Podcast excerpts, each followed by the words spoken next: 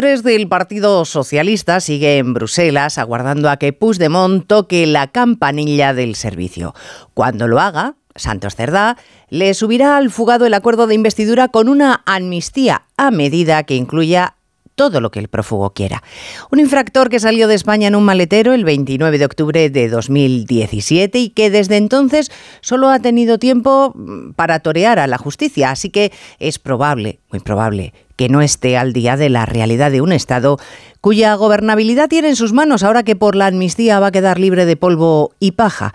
Hagamos la buena obra del día e informémosle a Puigdemont de que 6 de cada 10 familias se quedan por debajo de la pobreza severa cuando pagan comida y recibos.